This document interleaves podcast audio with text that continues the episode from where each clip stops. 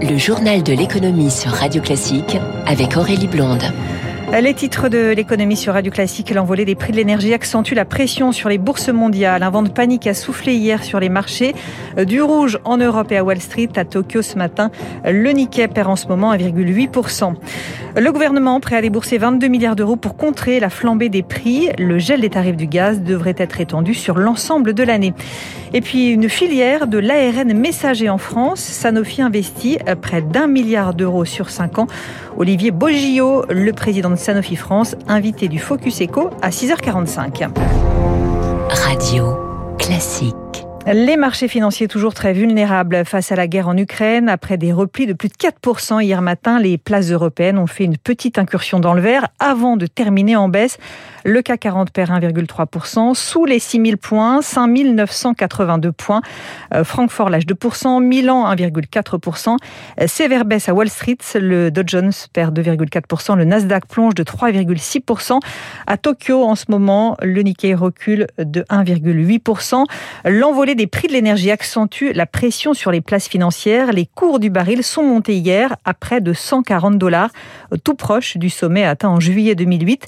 Jusqu'où le baril de brut peut-il monter? Écoutez la réponse d'Alexandre Andlauer, analyste chez Kepler. Alors on pourrait assez facilement franchir les 150 dollars sur le baril. On n'a jamais eu un contexte avec des stocks pétroliers aussi bas associés à des capacités disponibles aussi faibles, à savoir l'Arabie saoudite, le Koweït et les Émirats arabes unis, et une demande pétrolière aussi forte. Ces trois éléments ensemble, on les a jamais vus en même moment sur les marchés pétroliers. Et on rajoute à ça aujourd'hui le deuxième plus grand producteur de pétrole au monde qui va vraisemblablement baisser ses exportations. C'est pour ça que nous, on pense que le marché n'intègre pas encore une perturbation des exportations de la Russie. Alexandre Loher, analyste chez Kepler au micro d'Éric Mauban. Le baril de Brent évolue ce matin autour de 122 dollars. À New York, le WTI vaut 121 dollars, flambée du pétrole sur fond d'embargo contre la Russie. Les États-Unis envisagent d'interdire toute importation d'hydrocarbures russes sur le sol américain. Ils seraient prêts à décider de cette mesure sans les Européens. Les 27, eux, sont toujours très divisés sur le sujet. L'Allemagne a d'ores et déjà indiqué qu'elle y était formellement opposée. L'Allemagne, très dépendante de la Russie, elle importe 55% de son gaz et 42% de son pétrole. Conséquence de l'envolée du pétrole, les prix à la pompe devraient encore augmenter dans les prochains jours, alors que le prix du gazole dépasse désormais celui du samplon 95, 1,88€ le litre, soit une hausse de 14 centimes en une semaine. Il se rapproche donc du seuil historique de 2 euros. Face à cette flambée des prix de l'énergie, le gouvernement est prêt à débourser 22 milliards d'euros pour contrer les effets sur le porte-monnaie des Français. Le gel des tarifs des prix du gaz devrait être étendu sur l'ensemble de l'année, annonce faite hier par Emmanuel Macron à Poissy à l'occasion de son premier en tant que candidat. Le président s'est aussi engagé en cas de réélection à supprimer la redevance télé et à tripler le plafond de la prime Macron qui permet jusqu'ici aux entreprises de verser jusqu'à 1000 euros sans charge ni impôt. Dans ce contexte, Jean Castex entame aujourd'hui ses consultations pour venir en aide aux entreprises et aux ménages. Le plan de résilience français devrait être annoncé dans les prochains jours.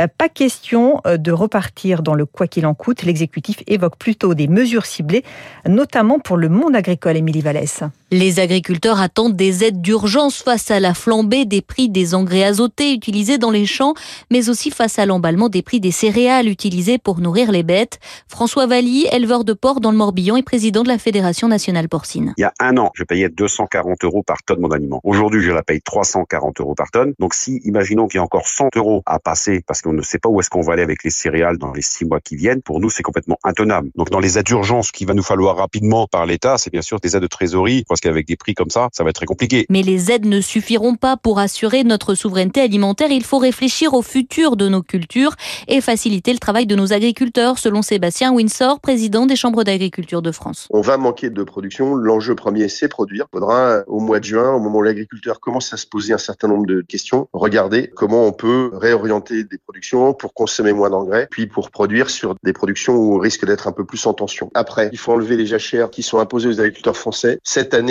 l'année prochaine dans la future PAC. Si on enlève 4% de jachère, ben on retrouve 4% de production de plus. La FNSEA, principal syndicat agricole, plaide aussi pour la constitution de stocks stratégiques de céréales pour l'alimentation animale. Émilie Vallès, l'inquiétude des entreprises françaises qui commercent avec l'Ukraine. Les syndicats d'Alstom Belfort craignent qu'un important contrat soit remis en cause. Il devait être finalisé dans les prochains jours et prévoyait la livraison de 130 locomotives de fret, un contrat de 880 millions d'euros. 6h43 sur Radio Classique, c'est l'une des réponses du Kremlin aux sanctions occidentales. La Russie adopte une liste de pays hostiles qui seront remboursés en roubles. Les particuliers et les entreprises russes pourront régler leurs dettes, leurs prêts bancaires aux pays étrangers dans la monnaie russe, dont la valeur a perdu la moitié, dont la valeur a perdu la moitié, oui, depuis janvier, sont concernés notamment l'Union européenne, les États-Unis, l'Australie, le Royaume-Uni ou encore la Suisse et le Japon. La Russie qui peut compter sur un soutien de poids, l'amitié entre Pékin et Moscou est solide comme un roc, a assuré hier le ministre chinois des Affaires étrangères. Mais aussi solide soit-elle, résistera-t-elle à la guerre en Ukraine? Ces derniers jours, Pékin souffle le chaud et le froid et ce conflit est une épine dans le pied de la Chine Éric Coche.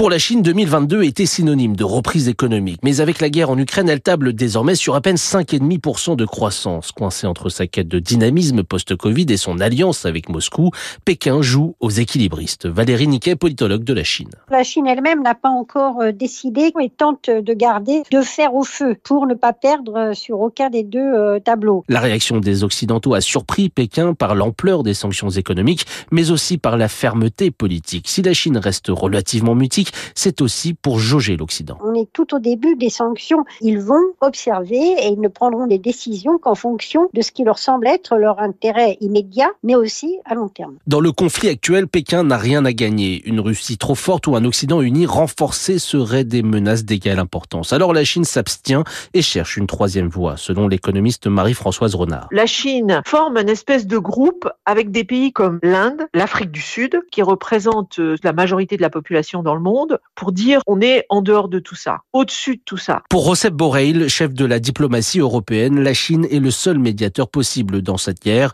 Reste à savoir si Pékin acceptera d'endosser ce rôle et surtout quand.